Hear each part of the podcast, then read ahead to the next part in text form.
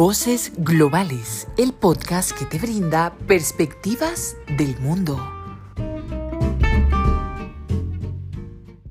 Bienvenidos a Voces Globales, un espacio donde conversamos y analizamos asuntos nacionales e internacionales. Yo soy Martín Díaz y si quieren contactarme para participar en estos temas, me pueden encontrar en LinkedIn. El día de hoy vamos a hacer una segunda parte del análisis de las elecciones regionales. Las invitadas de hoy nos hacen primero un análisis general de las elecciones y después se concentran en estudiar los casos de diferentes ciudades del país, los resultados de las elecciones en diferentes ciudades del país y los efectos y consecuencias que pueden tener para el gobierno nacional. Después de esta introducción, comencemos el debate.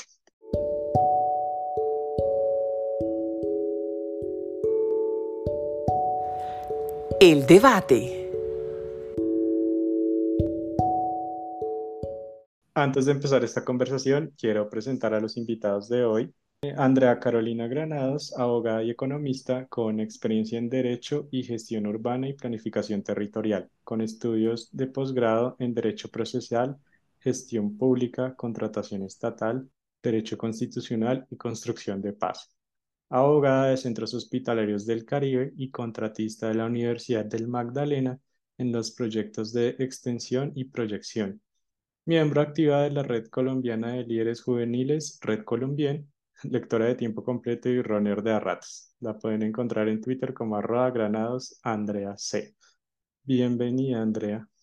Hola, muchas gracias, Martín, por esa amable presentación y bueno, eh, un saludo para todos.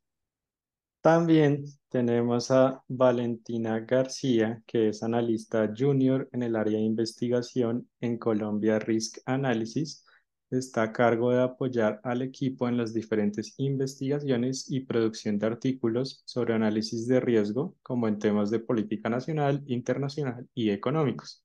Es internacionalista de la Universidad del Rosario, con énfasis en gobierno y gerencia pública, con mención en periodismo y opinión pública. Cuenta con conocimientos en temas de género y reforma agraria. Bienvenida, Valentina.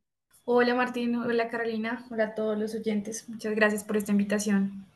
Para empezar, vamos a hacer un primer análisis. Le voy a preguntar a cada una cuál es su análisis general de los resultados de estas elecciones antes de meternos a hablar de casos específicos.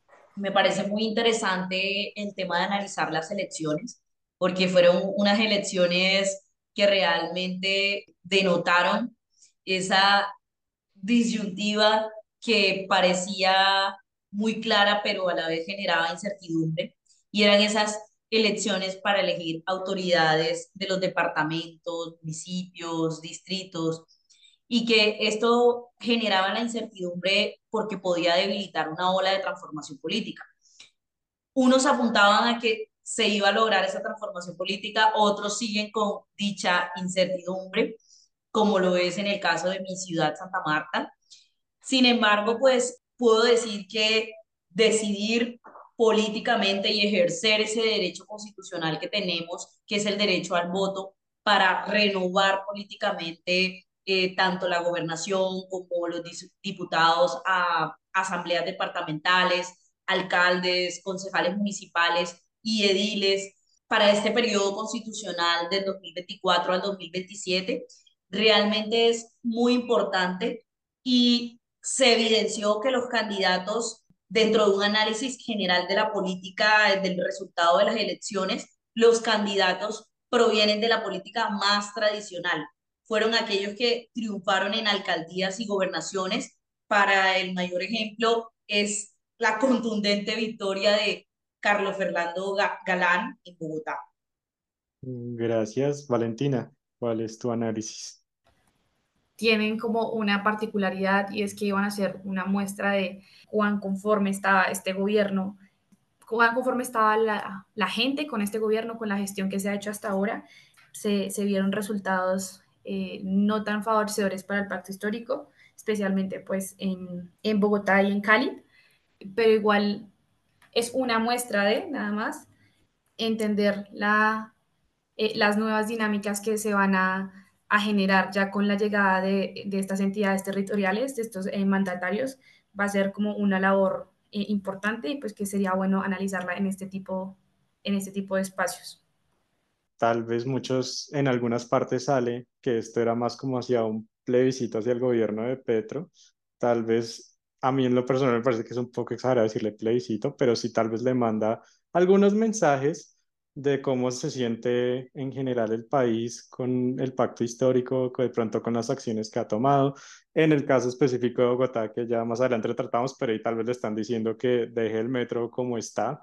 ¿Tú qué piensas, Andrea? ¿Qué tipo de mensajes le estarían diciendo al presidente con todos estos resultados de elecciones? Sí, evidentemente estoy totalmente de acuerdo con, con Valentina. Yo viéndolo en términos económicos, yo miro ese mensaje hacia el regreso de muchos de los gobernantes del status quo. Me parece que hay que analizar esa parte porque las principales alcaldías y gobernaciones quedaron en manos de políticos de distintas vertientes. Lo que hay que analizar aquí más bien es qué tienen ellos en común, ¿no? Que encabezan las principales estructuras tradicionales o repensar, o sea, dentro del impacto para el presidente, si más bien ellos tuvieron un apoyo mayoritario de esas políticas tradicionales, como lo es, por ejemplo, una de ellas para, para de pronto como ejemplificar la victoria de Alex Char con el tema de cambio radical en Barranquilla. Entonces, podremos como ver ese de pronto avance o retroceso político en, en cuanto a lo tradicional, es un muy buen ejemplo para ver que la política tradicional en, sus, en muchos de los casos puede ser una victoria o puede tener un impacto negativo bajo la bandera antipolítica del presidente. Sí, eso también como que no demuestra, como que, no sé, Valentina Char y también lo de Fico no era sorpresa para nada, no se esperaba para, sí, no, era totalmente esperado que ellos ganaran con el porcentaje que ganaron no, pues en esos casos sí ya era algo que se esperaba. O sea, yo creo que en todos los medios ya se daba como ganador, las encuestas también lo hacían. Y pues no sé, ya complementando a Carolina, creo que eh, fue un, no sé si será bueno o malo, eh, retroceso o avance, lo que sí es un resurgir de la política tradicional de las maquinarias en las regiones, eh, donde tienen más protagonismo estos, los partidos y las coaliciones que creo que son como las, las grandes victoriosas eh, en, estas, en estas regionales. Era algo que se, se había ido perdiendo y cuando me refería anteriormente a que estas elecciones eran un referendo hacia el, hacia el gobierno, no creo que sea como loco pensarlo, sino eh, simplemente es como un ejemplo de algo que ya había pasado. En su momento con Duque también sucedió que fue eh, este referendo hacia su gestión, donde los protagonistas fueron los partidos independientes. En este caso, los protagonistas son eh, la política tradicional eh, y las maquinarias en, en territorio. ¿Algún comentario, Andrea? Sí, Martín. Yo, por ejemplo, no esperaba de pronto que resurgiera el nuevo liberalismo con Galán. O sea, para mí todavía esa decisión estaba con mucha incertidumbre, pero era un apellido que ya estaba como tatuado en la memoria de muchos de los colombianos y de la sociedad colombiana y como ese resurgir de Galán como mandatario de la capital colombiana marca un nuevo liberalismo que fue creado por, por, su padre. Entonces, este camino que pues empieza, deja también un gran mensaje para el presidente, eh, porque puede revivir un movimiento político que, que trajo de pronto una esperanza al país, donde pues esa desesperanza era cargada de, mucha, de mucho sicariato, eh, donde no se estaba en ese momento preparado para gobernar con el tipo de violencia que había en ese momento y el poco control del Estado Social del Derecho. De hecho, no se hablaba de Estado Social de Derecho. Ese mensaje a mí me dejó como llena de como esperanza, y bueno, antes de meternos así el tema de Bogotá con todo esto, Valentina, también puedes complementarle algo que dijo, pero antes de meternos específicamente a la capital, ¿tienes algo que te haya llamado particularmente la atención de estas elecciones? Sea para bien, para mal, algún análisis curioso que tengas. Sí, pues yo creo que también es un tema que todos los medios han tocado en su momento y es la elección de, del alcalde de Tunja. Pues, aquí lo entrevistamos, estuvimos con él aquí. Creo que, que, pues todos en algún punto hemos, hemos leído acerca de ello y pues sí causa curiosidad. Inicialmente porque las encuestas daban como ganador a Carrero, que era pues la ficha política de, de Carlos Amaya, que es el eh, que fue quien quedó como gobernador y pues también su, su propuesta política que nace a partir de firmas, eh, de apoyo popular, genera mucha expectativa, ¿no? Y es el primer, la primera vez que llega a, la alcaldía con estas características, a la alcaldía de Tunja, ¿no? Sí, aquí, aquí fue uno de nuestros invitados en este podcast para hablar de desigualdad en Colombia. Eh, ojalá nos esté escuchando. Andrea, algo, algo, bueno, en tu caso, Andrea, quisiera que nos hablaras de, de Santa Marta. ¿Qué, ¿Qué pasó en Santa Marta? Sí, Martín, antes como una pequeña precisión, eh, cuando conocía al, al, actual alcalde de, de, Tunja, pues mi amigo y colega, yo lo conocí en un, en un evento eh, de economía, en un foro económico, y pues él se me acerca y me empieza a hablar como de muchos temas, y pues salimos, eh, le mostré la ciudad y todo, y él me dice, ¿sabes que yo tengo la intención de ser alcalde? Y, o sea, confieso ahora en vivo, que todos me escuchan, que yo, o sea, esa, esa manifestación me dejó como fría, porque en realidad él es ruso, pero él vivió en Alemania, o sea, estudió su carrera en Alemania, era profesor en Alemania y decide venirse a Colombia. Yo decía, pero ¿qué te enamoró de Colombia? Me decía, quiero transformarla. Entonces, siendo un ruso que para muchos eh, es invadir Duitama o o sea, la verdad, creo que más bien posicionarlo como alcalde de los, de, los tunjanos es una decisión de poder de cambio, no de pronto de un ataque o una amenaza, y más bien el orgullo de haber ganado sin apoyo político. Eso creo que le va a permitir gobernar sin esa, esos amiguismos o, o comportamientos antipolíticos que tuvieron los alcaldes anteriores en el municipio. Pues. Bueno, ahora cuéntanos, ahora sí de Santa Marta. Ah, sí. El ah, caso no, no, no, espérate. Creo que Valentina quiere decir algo. Sí, sí, sí. Pues no sé si tan, si va a ser tan así, tan independiente este gobierno, porque muchas de las, de las propuestas que él tenía en campaña, pues requieren de un, un apoyo en financiación, en logística de la gobernación. Entonces, de una u otra manera, para poder concretar su proyecto político, él requiere de entablar canales de comunicación efectivos con, con Amaya. Entonces eso también va a ser, ser un poco de estas propuestas y, y tratar de articularse si quiere lograr algo. Si no, pues va a empezar a haber esa disputa. Entonces ya eso, eso lo irá diciendo el tiempo, aunque pues en las entrevistas que, que he escuchado de, del, del alcalde electo, eh, pues tiene un ánimo conciliatorio, hay cosas en las que coincide con, con Carlos Amaya, entonces puede que si lleguen a, a, materializarse su proyecto, si, pues modificándolo y, y, atenuándolo un poco de soy independiente por todas las condiciones que requiere para, para materializarse. ¿Algún comentario adicional, Andrea? ¿O pasamos a que nos cuentes de Santa Marta? No, sí, preparadísima para contarles de, de Santa Marta. Eh, esas fueron unas elecciones para alcaldía y gobernación realmente como un boom a nivel nacional, toda vez que es el día de hoy, primero de noviembre del 2023, y pues no tenemos alcalde electo. Y la razón principal es que se tomó la decisión de que la, la candidata política era Patricia Caicedo, que es hermana del ex gobernador, porque pues él renunció faltando prácticamente cuatro meses para, para, para terminar su mandato. Sí, cuatro meses, o sea, no, no tengo el dato de cuánto le faltaba, pero a ella la inhabilitan y pues obviamente el partido de Fuerza Ciudadana decía, yo no me puedo quedar sin candidato político, tenemos que buscar la representación de alguien. Y es cuando pues sale el, el partido, el candidato Jorge Agudelo a apoyarse con Rafael Martínez, que iba para la gobernación. Se, fueron casi 10, 15 días de campaña política, pero aún el Consejo Nacional Electoral pues no definía si ese candidato podía estar vigente o no.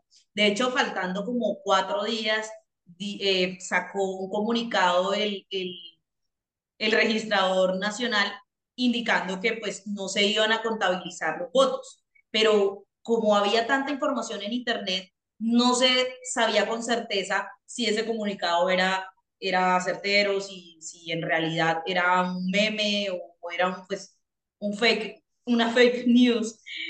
Eso amenazaba como tal al candidato de Fuerza Ciudadana y no solamente eso, sino que al ver que inhabilitaron a su candidato, al ver que no le permitían inscribirlo a Jorge Agudelo, entonces ellos presentaron una acción constitucional, una acción de tutela, la cual le permitió poder inscribir al candidato de Fuerza Ciudadana, quien tuvo la victoria pues en las elecciones del 29 de octubre del 2023. Sin embargo, el candidato que por diferencia eh, fueron 282 votos de diferencia que gana, que gana Jorge Agudelo, el candidato, el contrincante decide reportar o denunciar ese fraude que habían en las elecciones, manifestar que pues obviamente él tenía un proceso judicial que se estaba llevando en el juzgado cuarto por el tema de la inscripción tardía en las elecciones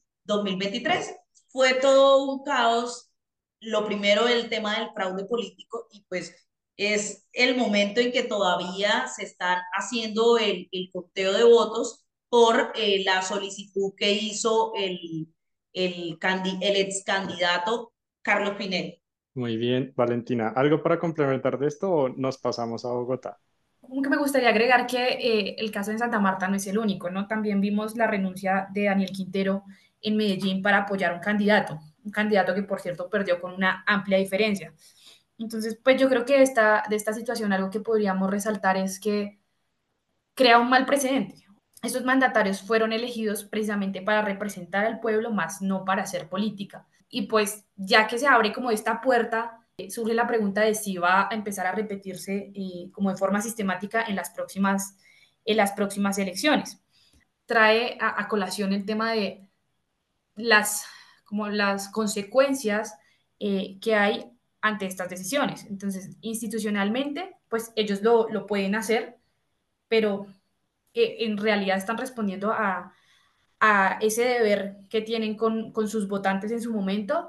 Eh, y lo mismo si, si hay una repercusión social, si la gente dice, bueno, los elegimos, pero nos, o sea, dejan, entre comillas, tirado el cargo, ¿qué tanto habla de, de la seriedad y del compromiso con lo que ellos, con su proyecto político, con las personas que los eligieron? Entonces, Valentina, me quedo contigo. Hablemos de Bogotá. Entonces, no estrenamos la segunda vuelta, nos ahorramos como 40 mil millones de pesos en eso. No sé si sea desde tu punto de vista bueno o malo. Y bueno, y los resultados, ¿qué, ¿cuál es tu análisis de esos resultados así de forma general? Bueno, pues yo considero que los resultados que vimos son una respuesta a esa, no sé, como ese sentimiento de no querer la segunda vuelta.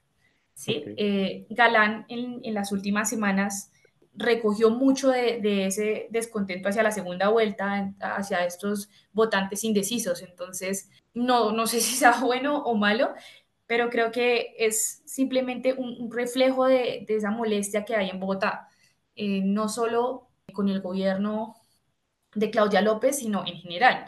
Entonces, la movilidad, la, la, inseguridad, que siempre son temas recurrentes cuando se habla de, pues, de la capital, ¿no? me gustaría retomar un punto que habíamos mencionado anteriormente y era este resurgir del nuevo liberalismo. Bueno, pues el, nuevo liberalismo venía de perder todo en el Congreso. Las elecciones en Bogotá fueron esta oportunidad de volver a atraer como al ojo público el proyecto que ellos tenían, que en sí era muy personalista. Que si igual va a continuar o no, todo va a depender de la gestión que haga eh, Galán como alcalde. Básicamente, si, la gestión es bien recibida, eh, si hay continuidad en los proyectos, se podría esperar que se fortalezca el partido. Si no, el mismo Galán va a ser el encargado de, que, este, de que este proyecto pase al olvido eh, y que pues ya no, no tenga la fuerza, la fuerza que demostró en estas elecciones. Andrea, ¿qué piensas tú? ¿Cuál, pues ya nos habías contado un poco, ¿quieres responderle a Valentina algo? Bueno, no, hacer como un aporte muy, muy eh, corto, y es que sí, el resurgir del nuevo liberalismo eh, se logra consolidar en tres capitales del de, departamento. Además de que para mí sí es un mensaje para el presidente de la República de pronto esto, de saber si lo está haciendo bien o si de pronto hay que replantear algunas políticas y el discurso mismo del presidente de la República. Porque pues sí tiene mucha incidencia que de pronto la izquierda en Colombia dentro de la presidencia actual es, es casi que la primera que, que gobierna en Colombia y pues ese resurgir del nuevo liberalismo, la verdad que trae triunfos no solamente en la capital, en más departamentos y eso me llama mucho la atención porque pues es, es un resurgir bonito que sí dejaba mucha incertidumbre a los colombianos y pudo eh, sentarse dentro de ese análisis político de 2023. Valentina. Sí, pues ciertamente yo creo que sí fue un referendo, es algo que nosotros ya veníamos diciendo eh, desde finales de agosto más o menos en la consultora. Y pues ahora nuestro, nuestro análisis es que básicamente el presidente tiene dos caminos, dos caminos. Volver a entablar estos eh, estos canales de comunicación en territorio, inclusive cuando son oposición, y tratar de, conciliar o de mesurar sus proyectos para que se articulen con, con lo que eligió la gente eh, este pasado 29 de octubre, o empezar a hacer cambios y, tomar, acercarse más a personas afines a, su proyecto político y, empezar a hacer como, eh, no sé si llamarlo, oposición desde los concejales que, pues que quedaron bajo su, bajo su línea partidista, se podría decir.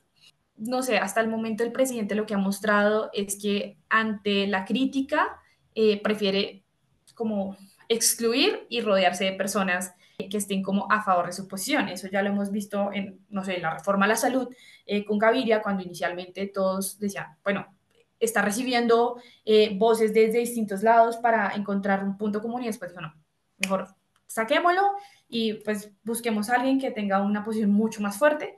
Entonces puede que esto empiece a pasar también con las regiones. Otro inconveniente que nosotros eh, vemos mm, como probable es que el presidente opte por restringir recursos a proyectos en las regiones para ejercer como un, un poco más de control en los territorios.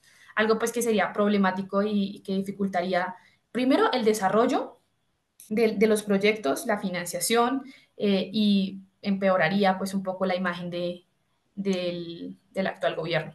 Andrea, pues primero si quieres Veamos la otra parte también, lo interesante de estas elecciones en Bogotá, que era esa carrera entre Oviedo y Bolívar, que en un punto para mí ya como que Galán ya era ganador, pero la carrera estaba más interesante en ver quién quedaba de segundas y quién quedaba de terceras entre esos dos. Pues al final ganó Oviedo, ¿Qué piensas de esto? Y además después, para agregar, Bolívar ha expresado que en efecto el, el partido está, tiene que revisar ciertas cosas, tienen que hacer ciertos análisis a ver cómo pueden trabajar desde aquí con estos resultados. Sí, Martín, yo insisto en que esas elecciones territoriales fueron un llamado de pronto de atención a Petro y a todo su partido político y, como indicó Vargas Lleras, eh, puede ser una antesala a lo que viene en las próximas elecciones. Eh, sin embargo, el hecho de reconocer que, o sea, se mató el centralismo, no me parece que sea un castigo para el pacto histórico. De hecho, creo que de pronto fue un, en estas elecciones todo lo que tuvo que pasar presidente de la República con los líos judiciales de su hijo, también eh, tuvo una gran influencia en el retroceso de la izquierda. Es, un, es una noticia que impacta pues a todo el país y que se reflejó en las elecciones de alcaldes y gobernadores. Entonces, creo que lo de Galán de pronto sí fue sorpresivo, al menos para mí, pero estoy de acuerdo con eso que pasó y, y con de pronto toda esa, esas eh, elecciones y, victorias, como lo fue, por ejemplo, pues en la gobernación del Atlántico, que el hijo eh, mayor de Petro estaba pues en, ahora, ahorita mismo está en líos judiciales, no tuvieron candidato en este caso y gana pues un, un liberal. Entonces me parece bien interesante eso para pues, replantear el panorama que se viene para las próximas elecciones. Valentina, ¿qué piensas? Bueno, respecto a Oviedo, yo creo que en, en un principio no tenía como tanta eh, probabilidad de alcanzar los resultados que tuvo ahorita, pero creo que es, es una fuerza política que puede ir creciendo. O sea, yo no descarto que en algún momento Oviedo vuelva a, a, a estas contiendas eh, más si permanece en el escenario político como pues, se, se, ha proyectado hasta ahora desde el Consejo. Y en cuanto a, a la pérdida de Bolívar, bueno, él en un principio reconoció eh, los resultados, pero pues también hemos visto en, en Twitter que ha hecho como indirectas, como su disfraz de Halloween de los resultados en, en, en algunas mesas pues no se descarta el que él vaya a iniciar algún proceso legal eh, por presunta corrupción, eh, por lo que ha puesto en, Twitter, pero igual eso ya lo, ya lo, irá, lo irá diciendo el tiempo. Eh, lo que sí es que el que él reconozca que hay falencias al interior del partido sí es muy diciente, ¿sí? Porque pues él, él, es como una de las, de las cabezas protagonistas del pacto histórico que siempre pues defiende a, a capa y espada y todo está bien. Entonces, eh, esto sí fue un, un, llamado de atención tanto para el, el presidente como para todos sus seguidores. Tienen el apoyo popular, pero también dónde están los resultados. ¿Sí? Las elecciones a, a presidencia ya pasaron. Y si no me muestras resultados, no vas a tener mi apoyo. Eh, creo que esa es como una, una de, las, de las grandes, no sé, como enseñanzas que dejaron estos, estos resultados en Bogotá y que van a hacerse cada vez más recurrentes y reflejados en la aprobación del gobierno. Si no hay resultados, no hay apoyo, por más de que el presidente diga que si las elecciones son mañana, volvería a ganar. Andrea, no sé si quieres responder algo de lo que Valentina nos acaba de decir. Una parte y es que estrenarse como como concejal Oviedo, de pronto era una de las opciones que él tenía. Me parece que el candidato iba representando pues todas las clases sociales o ese fue el mensaje que quiso dar, no sé si fue de pronto una estrategia política, pero demostró que funcionó hacerlo. Valentina, ya vámonos con las conclusiones entonces de toda esta conversación que hemos tenido de tu análisis, cuáles pueden ser lecciones aprendidas, pues ya hemos hablado como ganadores y perdedores. Sí, pues antes de ello me, me gustaría, no sé, eh, dale, dale. compartir mi punto de vista sobre Oviedo. No, no considero que Oviedo represente a todas las clases sociales, creo que representa a una clase media, media alta, eh, que está muy inconforme con, con la administración, tanto de Claudia López como del del presidente. Y en cuanto a las conclusiones, eh, bueno, yo creo que eh, estas elecciones son muy discientes de, lo, de cómo se siente el pueblo, de cómo se siente en, territorio, que era una de las banderas que tenía esta administración. Es como un llamado de atención que puede corregirse, eh, pues porque todavía nos, nos quedan eh, tres años y que tampoco pues se pueden mostrar tantos resultados en, en un año, que es lo que lleva el presidente, pero que sí es importante ponerle atención. Yo creo que otra de las, de las grandes eh, expectativas que surgen es si el presidente va a buscar mm, conciliar con, con las regiones en donde no quedó donde no quedaron sus partidos, como e, en Medellín y en Cali, o eh, si va a tomar una postura más radical. Mm, hasta ahora, pues lo que, lo que hemos visto es que sí, que va a tomar una postura más eh, como defensiva con respecto al territorio. Es algo que se, se, irá, se irá definiendo. Y en cuanto a, centrándonos en Bogotá, eh, creo que esta, esta nueva administración promete eh, demasiado, pero sí va a ser muy confrontativa con, con el gobierno nacional. Entonces, lo que podemos esperar es que pues, hayan choques, hayan choques públicos, eh, incluso más eh, de los que ha habido con, Claudia López. Primero porque Galán tiene que responderle a, los votantes, que muchos de ellos son eh, de derecha, y segundo porque Petro no es tan abierto a dejar de lado estas, ideas que él tiene. Entonces, una de ellas va a ser el metro. Entonces, por más de que, por ejemplo, ahorita Claudia López dijo que a través de la tutela va a dejar asegurado el metro, no va a cambiar que él siga queriendo que haya un, una parte del metro subterráneo. Entonces, es una pelea que sí va a estar en el, en el debate estos, eh, estos tres años que le quedan al gobierno, pero pues ya iremos, iremos viendo qué más eh, surge en la esfera política y eh, en estos espacios lo estaremos discutiendo. Muy bien, fuertes declaraciones ahí. Espero que logren conciliar un poco mejor, pero bueno, tienes toda la razón. Andrea, algunas conclusiones ya para cerrar. Sí, Martín. Eh, bueno, totalmente de acuerdo con Valentina, lo que eh, en una de sus premisas, iniciando el podcast, de que no, en, no solo Santa Marta se definía el tema electoral, hay más de un millar de procesos electorales simultáneos. Entonces, el 29 de octubre en Colombia realmente fue histórico, pero eh, alejado de esa realidad de lo que mencionaba Claudia López, de que fue un intento de la oposición política eh, para decir que era, estas elecciones eran un, plebiscito sobre la figura de, de Petro. También me parece que de pronto un análisis general, hubo un retroceso en gobernaciones de los partidos que eran opositores. Me parece que, o sea, en Colombia se debe analizar que todavía sí seguimos siendo un, país de fuertes casi casgos, o sea, eso se vio muy, fue muy evidente. El tema de los clanes políticos sigue hegemonizando la vida política. Se vio no solo en las regiones, sino también en las localidades, eh, el, tema de las elecciones. Eh, por ejemplo, el, el clan Char, que ya se sabía que iba a quedar en la capital del Atlántico, y pues el clan Géneco en la gobernación del Cesar. Eh, eh, pues eso lo hablo en tema de Caribe, ¿no?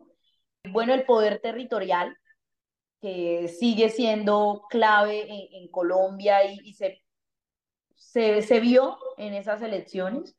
Esas son como las conclusiones que dejo de estas elecciones, este análisis de elecciones políticas 2023. Quedo con ganas de comentar, Valentina. Pues sí, o sea, creo que también, creo que lo, he olvidado en mis conclusiones y es, eh, los clanes se van a fortalecer, aunque pues si bien inicia a aumentar el riesgo de, pues, de corrupción, que es algo que ya se ha venido hablando especialmente eh, en la costa, también se habla de continuidad. De una u otra manera, los Char, por ejemplo, han estado ya más o menos 10 años, si no estoy mal, en, Barranquilla. Entonces, su proyecto es algo que va a seguir, igual que los problemas que, que también trae consigo. Creo que también es, es un... Estas elecciones lo que nos hacen es repensar también el, el papel de los partidos y volver a la discusión que ya se ha venido eh, dando de tantos partidos eh, que no necesariamente tienen como un soporte ideológico, eh, a dónde nos van a llevar. Entonces ya empiezan a surgir como propuestas de que los 13 partidos del pacto eh, se unan en uno solo para tener como una mayor fuerza. Son, son discusiones que van, van a surgir y que es bueno que se estén dando. Solo para agregar una, una pequeña conclusión que se me olvidó, y es que tampoco podemos olvidar en Bucaramanga lo que pasó, ¿no? Porque es como se, se habla del, del Bukele colombiano, con, con la quinta alcaldía de ese país, del país. Bien, ahora sí, nada más Dale, dale, dale, fresca. preciso, es que si llega como toda la ciudad, ¿no? Eh, una de las cosas que también reflexionábamos era que estas elecciones también fueron un retroceso para las mujeres, ¿no? Entonces hubo menos mujeres eh, buscando ser electas en estos cargos en las regiones, a, ciertas excepciones como en el Chocó, son cada vez menos las mujeres eh, en estos espacios políticos y que, pues bueno, ¿qué, no, nos espera en, en ese sentido? Que se supone que deberíamos estar ampliando estos espacios para nuevas voces, para que las mujeres tengan una voz más eh, protagónica y nos está dando. Y eso también siempre ha estado como o ha hecho parte de los partidos políticos tradicionales. Entonces, si se fortalecen, como que va de la mano es, esta pérdida de espacio para las mujeres. ¿Algo más? ¿Todo bien? Así estamos. Entonces, ahora sí nos vamos a la última sección.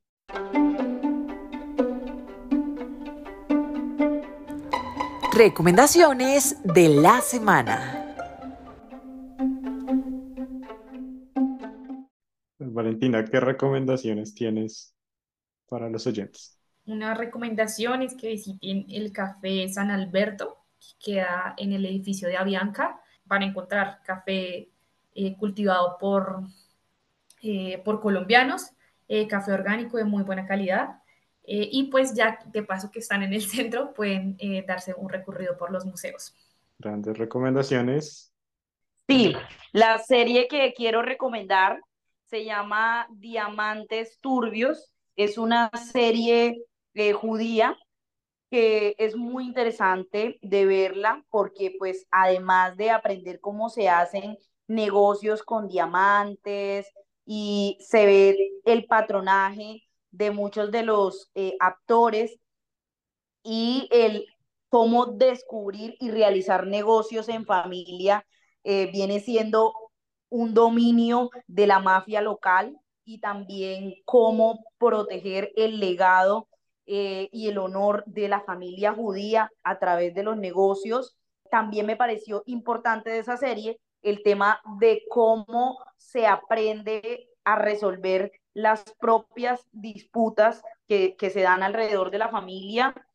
Entonces, esta serie, la verdad, no les digo más, eh, pero lo que a mí más me llamó la atención es que es judía, entonces les invito a verla y, y, nada, me cuentan arroba granados Andrea C, ¿qué tal les pareció?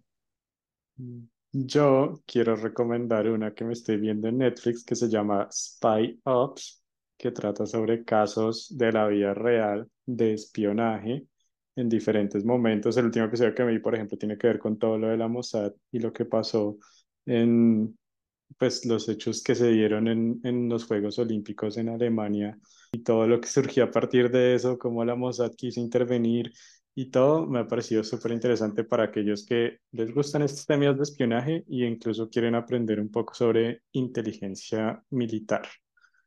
Y siendo así, muchas gracias Andrea, muchas gracias Valentina. Ustedes, estimados oyentes, muchas gracias por escuchar este episodio. Si les gustó, por favor, compártanlo.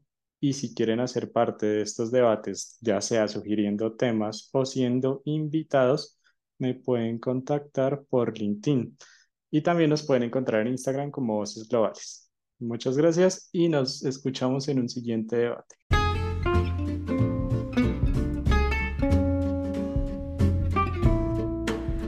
Esto fue Voces Globales, disponible en Spotify y Apple Podcast y Google Podcast.